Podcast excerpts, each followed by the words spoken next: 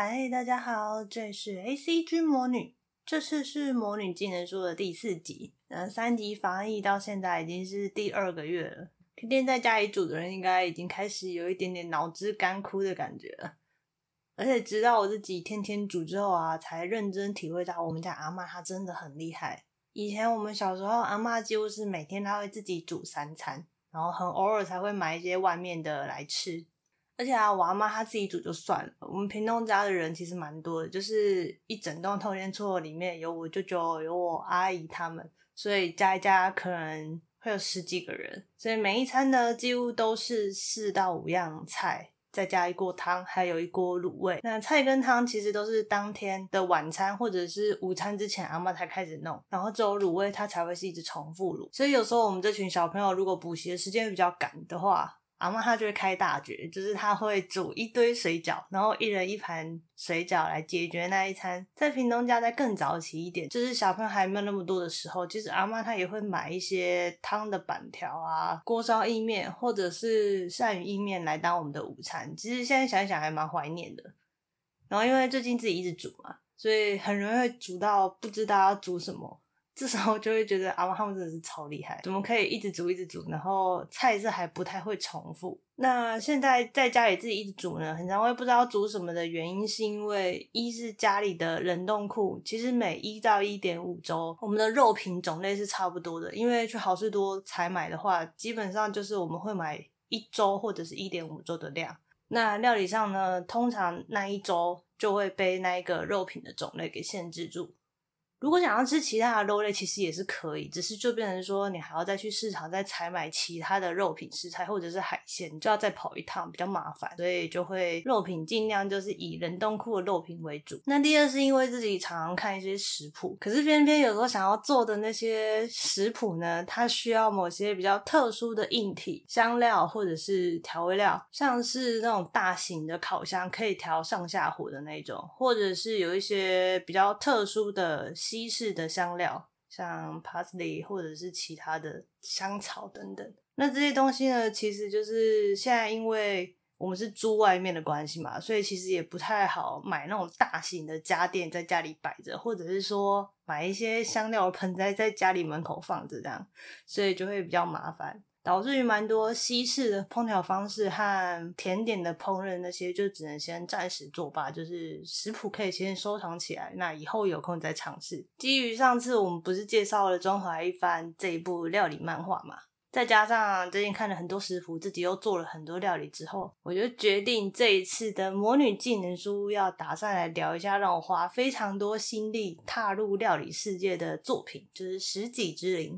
这部作品里面的料理知识非常非常的多，而且《食戟之灵》相较于《中华一番》而言呢，它漫画里面的那些料理在真实生活中是真的可以被执行的。他还有附他的食谱在他的漫画附录里面，常常看完漫画就会很想下厨做做看。那我们就废话不多说，一起翻开厨艺技能书吧，Let's go！《食戟之灵》是由漫画家富田佑斗和佐伯俊一起制作的，而且他们在制作这部漫画的过程之中呢，还有特别请烹调方面的专家森崎有纪来协力制作，以提供漫画里面那些专业的烹饪知识。连载时间是从二零一二年一直连载到二零一九年，动画则是分成五季来制作，从二零一五年一路播到二零二零年。我自己看《实体之灵》主要是以看漫画为主，那动画的部分呢，我那时候第一季的动画有把它看完，可是后来的动画我几乎就不太看了，主要是因为我自己看漫画的进度其实跑太前面，再回来补动画的话，其实蛮花时间的，所以我后来就变成是只看漫画不看动画。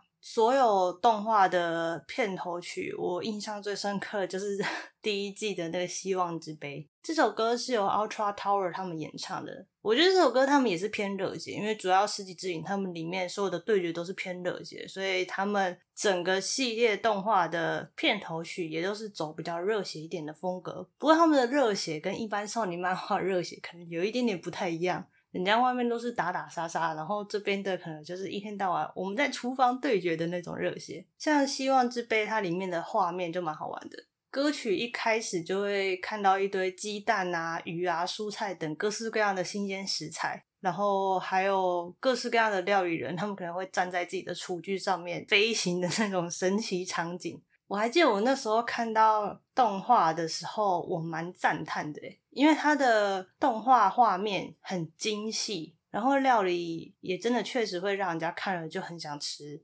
所以我那时候蛮惊讶的。可能那时候已经很久没有看到就是作画这么精细的动画了吧。而且《食戟之影》它很妙的是，很多时候你可能光看片头就会肚子有点饿，因为它画太多料理在片头曲里面呈现，会让人家光。听歌或看到画面就会很饿，这样。那么现在就赶快来欣赏一下音效师改编过后的《希望之杯》吧，Music。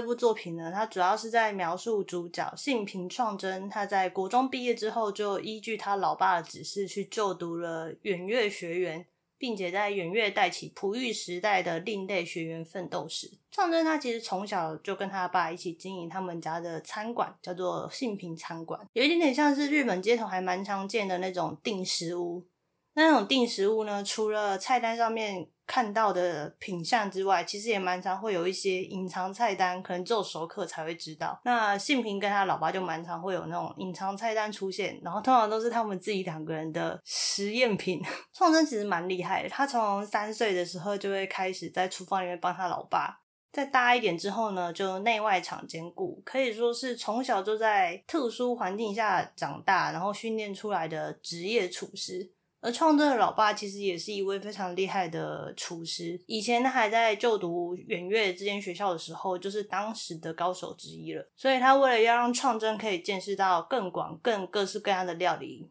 就叫他去参加远月学园的入学考试。那远月学园它其实是一个料理学校，在这个作品的设定之中呢，各式各样杰出的料理人都是出自于远月学园。所以很多那种餐饮财团啊、食材的厂商，或者是大厨的后代，他们都挤破头的想要进远月。而在这个料理学校里面，有一个非常特殊的活动，叫做食戟。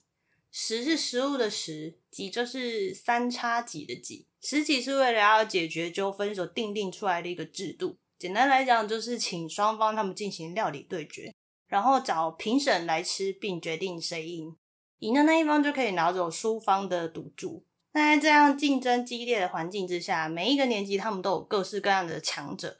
在远月有所谓的远月十杰，这十个人呢是学员里面最强的十位料理人，也算是学员里面最高的决策组织，身份地位其实跟校长差不多。那创真来到远月之后，他就住在吉星寮这个学生宿舍。这间学生宿舍他可是出了好几名十杰的成员，像是创真他老爸就是。黄金时代的一员，是十杰里面的第二名。那历代吉星寮的成员其实都常常会靠食戟的方式去赢得各式各样的赌注，像是创造老八他们那一代的黄金时代，他们就靠食戟赢得了土地啊、厨房设备等等，使得吉星寮在远月学里面几乎是一个独立的组织。可是后来学生们他们就比较倾向租屋跟专车接送。所以使得住宿生就变得越来越少，那吉星寮后来也就这样跟着没落了。直到创真住进了吉星寮之后，吉星寮的名气才又活了过来。那在圆月学园里面，其实还有很多强大的角色，像是拥有神之舌的制鲜惠里奈、分子料理界的天才智切爱丽丝、香料天才叶山等等。然后吉星寮本身也有蛮多的强者，像是擅长日本乡土料理的天所惠，然后擅长各式各样熏制方式的伊武崎等等。他们其实都有各自擅长的料理领域，所以每次看他们进行食击的时候，都是一种视觉的享受。而且主角群们，他们后来就纷纷受到创真的影响。那料理的方式也越来越多元，很常会看到他们把别人擅长领域的那种料理方式融汇到自己的料理之中，做出让人非常惊艳的新菜色。那现在来稍微介绍一下作品中常出现在创真身边的角色吧。首先就是制切惠里奈，她是这间圆月学园校长的孙女，那天生就有强大灵敏的味觉，被称为神之舌。所以常常会被邀请去各式各样的餐厅去试吃菜色，并给出评价。个性上面也是因为生长条件的关系，所以就比较大小姐一点。但其实她小时候个性没有那么的糟糕，也蛮珍惜食物的。后来是因为他经历完他父亲的那种洗脑式的教育，使得他对于料理的定义就被限缩在奢华食材和高超技术的高级料理范围里面，甚至还被教育成只会把料理分成美食跟饲料这两种。对于路边常见的那种小吃摊啊，或者是定食屋这种平民料理，他就无法认同。后来他遇到创真之后，就体验到料理应该是宽广无垠的世界，才慢慢的跟创真他们越来越好，成了一群好朋友。还在后来的晋级考试的时候，召集了所有的一年级生一起开读书会来为晋级备战。其实惠里奈他个性啊，就是比较不坦率而已啦。因为毕竟是集团的接班人嘛，从小就接受很多各式各样的训练，然后又要常常跟很多有名的人士见面，所以他个性就会比较硬，比较难以表露出自己的真性情。不过后来还好有遇到创真他们这群同学，让惠里奈就多了很多朋友，也帮助他走出了心魔。不过可惜的是啊，就是。明眼人都看得出来惠里奈喜欢创真，但是创真这个料理狂，他心目中就只有料理而已。所以最后漫画作品里面对于创真跟惠里奈这两个人的感情发展，就一直没有给个结论。那接着是可爱的田所惠，他是创真进圆月之后第一次组队的同学，也跟创真一样住在吉星寮。田所惠是一个很温柔体贴，但也非常怯懦、缺乏自信的女生。可是撇掉她因为压力大而失常的这个问题的话，田所他在蔬菜食材以及乡土料理这方面的能力，应该堪称是圆月学园高中一年级之首了。那真的超强。后来他跟着创真一行人一起切磋学习之后，也就越来越有自信，烹调方式也越来越多元，甚至连十杰之一的茜久保桃，在跟他实际完了之后呢，也认同了田所的实力哦。那除了厨艺方面很疗愈人心之外，其实田所他这个人设的很多举动，他也蛮疗愈人心的。像是他会主动去亲近没有那么坦率的惠里奈，因为他知道惠里奈其实很多时候会跟着，所以他就干脆自己去主动的亲近他，然后跟他变好朋友。然后在惠里奈或者是其他人在忙着研究料理的时候呢，也会送上自己弄的玄米茶或煎茶之类的，是一个很可爱的角色。不过这么可爱的角色，他居然偶尔也有非常热血的一面。像他被四宫主厨训练的时候，就意外的把自己带入到体育漫画里面那种热血跟性的感觉。那部分呢，就让田所这个角色意外的很吸引人，因为我觉得那边蛮酷的。尤其看到他会把自己带入角色之后，在那边试着教练，然后努力做料理的时候，就觉得这个反差很棒。其实这整部漫画里面啊，很吸引人的角色超级多，像前面有提到的爱丽丝嘛，然后叶山等等，他们每一个人其实都有各自的故事。然后作者在对于这些角色故事的叙述上面呢，在前中期的时候有蛮多的描绘的，只有到后期才有那种草草收尾的感觉。那因为时间有限的关系，还想要介绍一些漫画里面自己觉得很厉害的料理或烹饪方式给大家。所以角色这方面呢，就只能简单的介绍男主跟女一、女二。其他相关的角色，如果大家有兴趣的话，就可以去翻《十几之影》的漫画来看。那我们前面有提到《十几之影》它的料理跟烹饪方式，其实大多都是可以实际在生活之中做出来的嘛。像创真进远月后第一次的上课，他就有用到用蜂蜜去让牛肉的肉质软化，然后这方面呢，我觉得蛮有效的，因为除了蜂蜜之外，其实像凤梨汁之类的东西也是可以让肉质软化的。然后这一个知识是我看了这部漫画我才知道。然后像后来创真进极星寮之后，跟一色学长对决的那一个烹饪技巧叫生煎嘛，那它其实是法国料理技艺之一。所谓的生煎呢，它就是使用类似调色刀之类的器具压住食材。然后让食材在加热的过程之中呢，色泽可以统一的一个技法。这种做法就可以让鱼产生出那种酥酥脆脆的口感。我也是因为看了这部漫画之后，我才知道这一个方法，然后就变成后来自己在煎鱼的时候，偶尔会用这样子的方法去做。然后像是创真跟肉妹他们第一次进行食戟的时候，创真所做的那个夏里亚宾牛排，也是我看漫画之后我才知道，哦，原来真的有这道料理。我一开始以为那是乱讲的，后来真的自己去查资料就发现，其实，在食戟之影里面，大部分的料理都是你查得到的资讯。而这道夏里亚宾牛排呢，它其实就是。由日本创造出来的一个牛排洋食料理，为什么叫夏里亚宾呢？是因为它以俄国歌剧家费多尔夏里亚宾来命名。主要是因为那时候他去日本访问的时候呢，就住在日本那边的一个帝国饭店。刚好夏里亚宾那时候就因为他的牙齿很痛，没有办法咀嚼很硬的东西，可是又想要享用牛排。所以就希望饭店可以创作软嫩的牛排料理。那当时餐厅的大厨呢，他就以寿喜烧为原型，把牛排用洋葱来腌制变软之后再封煎，创造出了一道融合和风跟西洋风味的牛排料理。从此之后，这道料理就被称为夏里亚宾牛排了。而这道料理也就成了帝国饭店的一个经典菜肴。其实夏里亚宾牛排它算是日本近代的原创料理啦，所以在国内可能比较有名，在国外比较没有那么有名。然后在这部漫画里面，其实就蛮多这种类型的料理会出现，像是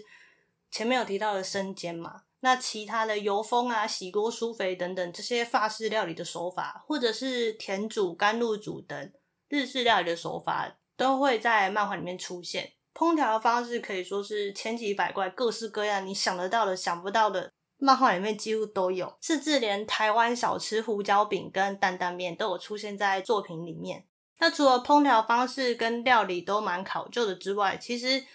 食戟之灵》它还有提供食谱。如果你有买单行本的话，就会看到在后面附录的地方会出现不少料理的食谱。那撇除掉我之前自己在硕班烹饪社做过的翡翠皮烤肉跟变身鸡蛋拌饭的话，纵观整部漫画之中，我自己还蛮想尝试的料理前三名应该是创真的炸熊肉饼佐蜂蜜酱、早晨香浓拉面，还有进化系的海苔便当。第一个创真的炸熊肉饼佐蜂蜜酱呢，是因为我还没有吃过熊肉，所以我真的很好奇它到底是怎样的臭法。在漫画里面，他是写说熊肉它本身有一个臭味，所以创真跟叶山他们就是想尽各式各样的办法要除掉它食材本身的臭味。也因为这样，我还蛮好奇说创真那样子的方法可以把。熊肉它原本的那个臭味小到怎么样，甚至还可以进一步的跟酱汁去做结合。那第二个早晨香浓拉面呢，则是创真跟他老爸在吉星寮做料理对决的时候，他老爸所端出来的料理。我还记得那时候的题目蛮好玩的，叫做适合早晨吃的料理。那一般人就会想说，早餐吃拉面，这不会太重口味了吗？我当下看到的反应也是跟大家一样，就想说早餐吃拉面。因为早晨就是比较适合那种口味不要太重、比较清新的那种。结果没想到创真他老爸端出来的这一个香浓拉面呢，其实意外的非常的清爽，因为它是用豆浆来做基底。我看到豆浆做基底的时候，就觉得哦，很炫哎！像在台湾，其实已经有人会做什么豆浆锅或牛奶锅之类。可是其实，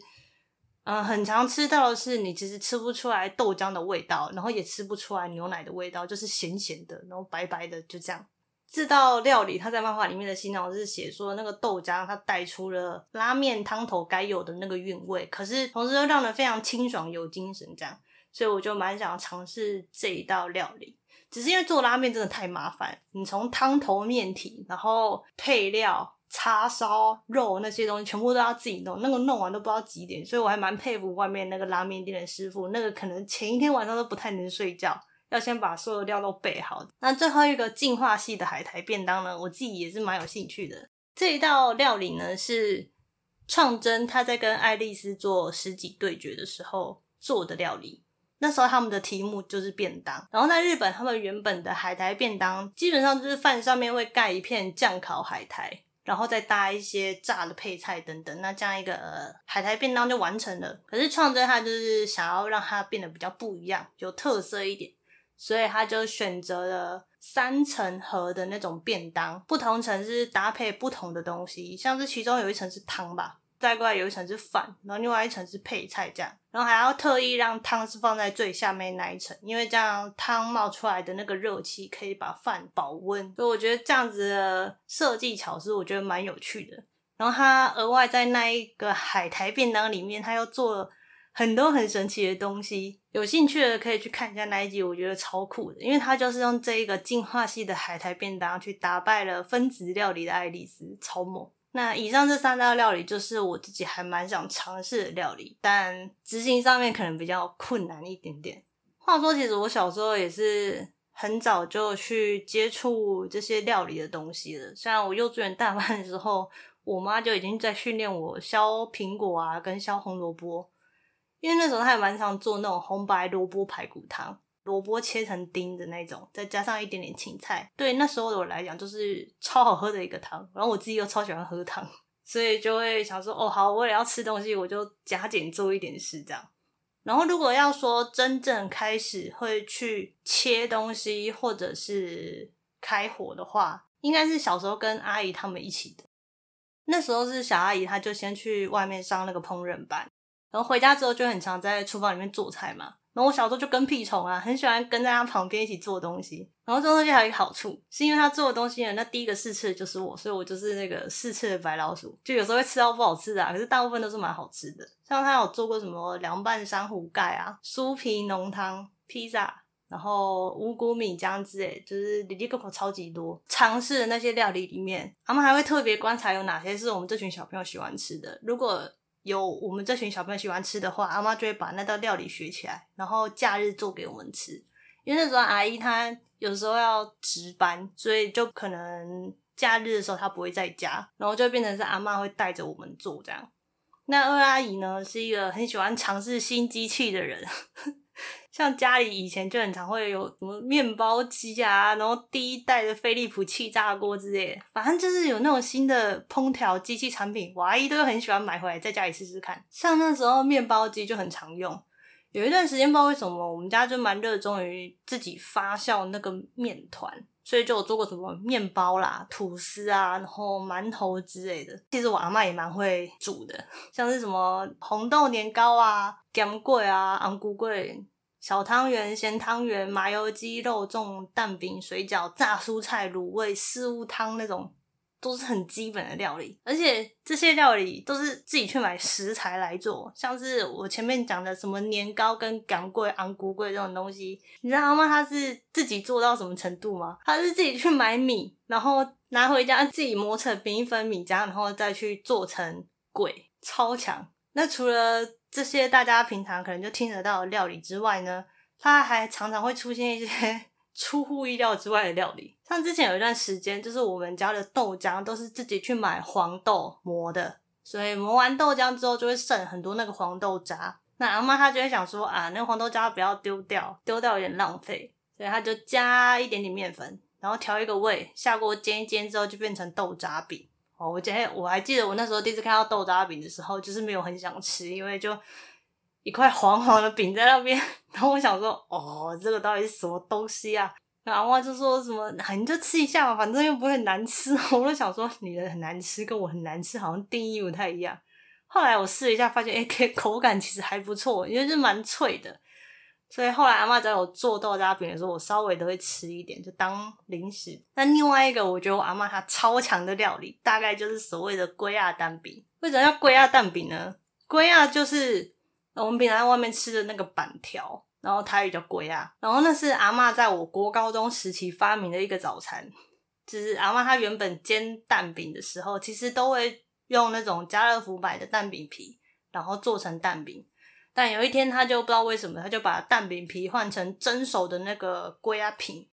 现在觉得超佩服他的。其实大家去市场买啊，是买得到一大片的板条，就是人家做好，它是一大片的。因为你回家要吃的时候，你就稍微蒸一下，它就可以吃。因为基本上它是一个熟的食物。我阿妈就用那一个龟鸭皮取代那个蛋饼皮，做成了龟鸭蛋饼。而且这道料理呢，在我以前高中的时候还颇受欢迎。因为有一段时间，就是我会带早餐去学校吃，有时候会没有什么食欲，然后我同学看到我吃那个东西，他就会说：“哎，你要不要？你还你要吃吗？”然后我就说：“没有，我今天没什么食欲，没有很想吃。”然后他说：“那给他吃。”连着好几天，就是不同的人来跟我要那个蛋饼吃。后来我还回去跟我阿妈讲，我就说：“哎呀妈，那个同学他们都跟我换早餐吃，哎，就他们很喜欢吃那个。”你要去开店，然后就说啊，那个就是随便乱弄自己家里东西开什么店。就后来念大学的时候，就是在外面有吃过类似的那种什么河粉蛋饼啊，或者是什么板条蛋饼。我当下第一个感想就是，哦，我阿妈根本料理大师好吗？人家现在主打的这种特色早餐，我阿妈早在十年前就 发明出来，只是她不想卖而已。现在是想一想，觉得嗯。以后有什么不知道要做什么料理，阿不然问阿嬷好了，阿嬷应该都可以创造出那种新的菜色。那可能就是因为在这样的成长环境之下，就知道很多东西要怎么烹调的概念了。可是其实我自己一直到大学啊，我的烹饪次数还是很少，因为毕竟学生宿舍不太能开火。一直到大四准备考硕班那一年吧，我那时候就是刚好看到《十级之影》它在连载，然后看了之后就直接入坑。也是因为看了这部漫画之后，才发现原来世界上还有很多种不同的料理方式，或者是你可以同一款料理中间变了某些烹调手法，或者是原料之后，就可以变成另外一款新的料理。所以我就会在心中想说，等到我考上硕班之后，我就要去参加个烹饪社之类的。后来我自己上硕班之后，就真的有去参加烹饪社跟调酒社。我还记得我那时候一进烹饪社的时候，都超兴奋的，想要尝试《食戟之影》里面的很多料理。那时候我们烹饪社的社课啊，除了表定每一学期要学的料理之外，还有校外的老师合作课，另外每一组啊也可以依据他们各组的组员说想要学什么料理，那就决定某几堂课来做那道料理。我那时候就兴冲冲的跟我们组长讲说：“哎，组长，我们可以制作出《食戟之影》里面那一道创真做的变身鸡蛋拌饭吗？” 我们组长直接一脸眼神死的回我说。我回去试试看，一直到很后来我才知道，原来因为十几之间的关系，所以近一两届的社员就很常会提出一些想要实现漫画菜色的要求，让组长们就常常会觉得很无言，就要尝试一些不知道在干嘛的东西。好在我们组长人不错啦，所以他就真的回去尝试了那一道料理，还修改了一下里面的程序。那也是因为那道料理有被组长他们做出来，所以后来某一次社课的时候，我就。试着去重现了创真在漫画里面的第一道料理，就是伪脆皮烤肉。那时候是因为我要教我们那一组做这道伪脆皮烤肉，所以就要先自己试做个几次，并且把烹调过程 SOP 化，这样教学的时候才会比较好教。那在试做好几次的过程之中呢，我就做出了超多颗的伪脆皮烤肉。那时候大部分好像都是分给我朋友他们吃吧，就是做完就会直接问大家说。哎、我做了什么什么东西，有没有人来帮忙分食之类的？那时候当我朋友的人，就是被我养胖了不少，常常被我喂食。可是后来，就随着硕班压力越来越重，因为除了课业之外，你还有实验要弄嘛，所以我硕一下就没有再参加烹饪社跟调酒社，以至于我烹饪次数就变少很多。可是因为那时候吃外食吃到一定程度之后，就发现哎、欸，体重有点上升，而且。在台北一直吃外食，那开销也是蛮大的，所以我后来又买了一个小型的那个电煮锅，就是偷偷放在宿舍里面，偶尔自己煮点东西来吃。我记得我们那时候还有用那个电煮锅帮音效师准备过便当，蛮好玩的。那毕业之后呢，我自己租的又是套房，所以烹调工具就还是以那个小电煮锅为主。再加上刚开始工作的时候，其实下班很累，就很少很少下厨。一直到我换了第二份工作之后，换到那种有公用厨房的租屋处，我才又开始烹饪。可是，一开始我还是很懒啊，因为就是不知道是因为开始当社畜的关系，还是怎样，是下班之后就会真的是会不想动。然后租屋处的那个冰箱啊，它又是比较小的那种冰箱，就是很小型，大概总高度可能只有八九十公分的那种小冰箱。那上层有一个很小的冷冻层，跟下面一个没有很大的冷藏层。这其实这样子的空间没有办法冰太多东西，而且那时候又因为就是想要减肥，所以就是各式各样的随便简单乱煮。然后那时候的那个公用厨房还有另外一个小缺点，就是如果你每次想要去公用厨房的时候，你除了预约之外，你所有的烹饪器具、食材、调味料等等，全部都要从自己的房间搬去那间公用厨房。所以你每次你要烹饪的时候，就等于有一种大搬家的感觉，乒乒乓乓的拿了一堆东西，然后去公用厨房做完料理之后，再乒乒乓乓的拿回来，每次都觉得我有点累。因为一般人可能在家煮东西就是煮一煮，那锅子就放旁边，然后什么东西就放那边，不用那么大费周章的搬走。然后这边就是大部分的时间都要搬来搬去嘛，就比较麻烦。所以那时候我就只有六日还有平日的其中一天会烹饪而已，因为太麻烦了。然后过一段时间之后啊，就是我有去找。比较健康饮食的烹调方式，再加上自己也比较规律的在健身之后呢，我又开始重拾对于料理的兴趣，就是会去找一些食谱，然后依据现有条件来调整料理。那久而久之，其实很多料理的技巧也就跟着融会贯通了。后来就是换到现在这个租屋处嘛，然后我们这个租屋处就有点像是那种。整层的住家，所以就有自己的厨房哦。你知道有了自己的厨房之后，真的是超开心的。看看自己的厨房，然后看看超级大冰箱，就想说哦，可以冰很多东西，很棒。然后所有的调味料啊，或者是餐具那些东西，全部都放在同一个地方，你煮完就是放回去就好，你就不用再搬家了。这样超开心的，而且因为是自己的厨房嘛，所以你也不用说什么，还要看别人有没有用那个厨房，就是你想用就用，想开瓦斯就开瓦斯，以至于我短时间之内那个烹饪技巧就是大幅的又在往上提升了。其实看着自己煮出来的料理很有模有样，还有别人说料理很好吃的时候。真的会蛮有成就感。那最近三级防疫不是大部分大家都窝在家嘛？因为外面就夜市没开啊，然后不然就是有些店家就直接给你暂停营业等等，导致你突然想吃那些东西的时候就会没办法吃。那这种时候就只好自力更生，把这道料理生出来。像前一两周我就突然很想吃地瓜球，所以我就做了气炸锅地瓜球。再过来突然嘴馋想吃咸水鸡。我就自己把 冰箱里面的鸡肉跟食材凑一凑，就变出了一大锅的咸水鸡。还有，我不是已经一年多不能出国了嘛？然后，其实，在疫情之前，我跟印象师就会几乎是一年一次的去日本。就我们两个其实很爱去日本。我自己是因为我很喜欢吃日本料理，所以我们两个就是还蛮常会去日本的。然后，因为太久没去日本，所以就有点怀念日本的料理跟拉面之类的。就因为这样的关系呢，我就开始看 Masa 的 YouTube 频道来做各式各样的日式家常料理，来怀念一下当地的日本味。甚至还有一次是因为二楼抢不到，所以我隔天就自己早起做一个 brunch 的拼盘，就认真觉得自己老了之后可以跟朋友开一间餐厅吧。音效师还笑说，就是开店的时候一定要挑下午一点半过后，因为早上要看盘，还有准备食材，可能没有什么时间。后来，现在认真回想一下，为什么自己这么喜欢烹饪呢？我在猜，可能就是因为第一个，自己烹饪的话，其实可以帮助你去了解你到底吃了什么东西，跟吃了多少的分量到你的肚子里面去，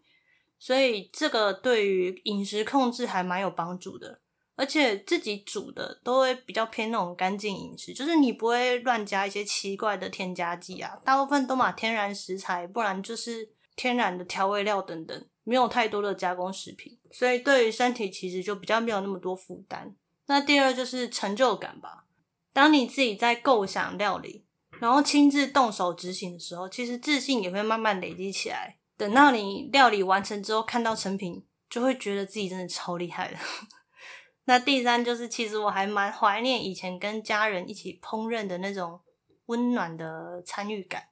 就是大家一起做某一道料理，然后做完之后一起吃，那时候我就会觉得蛮幸福的。所以当我自己在外面住的时候啊，其实有时候还是会有那种低落或者是无聊的时候。那通常那种时候，我就会开始去找食谱或者是烹饪的影片。